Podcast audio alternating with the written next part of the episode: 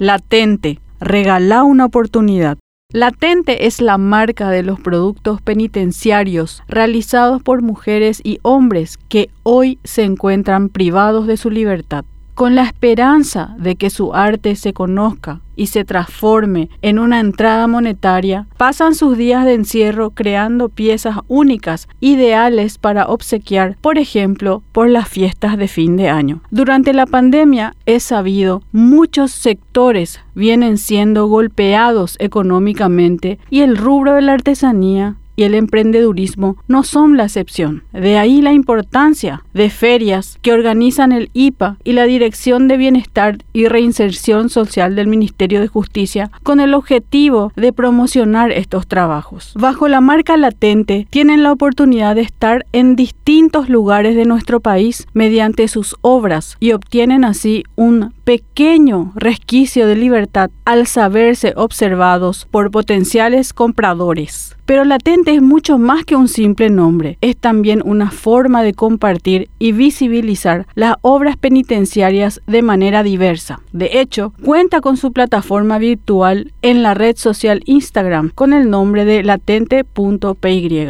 en la que se pueden ver tanto productos como las actividades que se realizan para promocionar el arte y el trabajo de quienes se buscan la vida mientras cumplen su condena penal, tanto física como virtualmente están a la orden trabajos de FR Ideas, Moirun Juguetes, Articuladas, Nigi y Cuñapepo. Estos nos ofrecen ideas de regalos como manteles, termos forrados, puertas de madera tallada, guampas, artículos de cuero, juguetes didácticos, entre otros. De acuerdo a Alejandra Mesa, directora de Bienestar y Reinserción Social del Ministerio de Justicia, cada producto significa una nueva oportunidad, porque no podemos olvidar que detrás de cada uno tenemos a un ser humano, un ser humano que está privado de su libertad, pero no de sueños ni de ganas de salir adelante. En estas fiestas de fin de año en la que todos buscamos un nuevo significado a la vida, a la unión familiar y a las obras de bien, recurrir a regalos con una historia detrás es obrar doblemente bien, agasajando a alguien especial y dando una oportunidad a quien en este momento se encuentra privado de su libertad.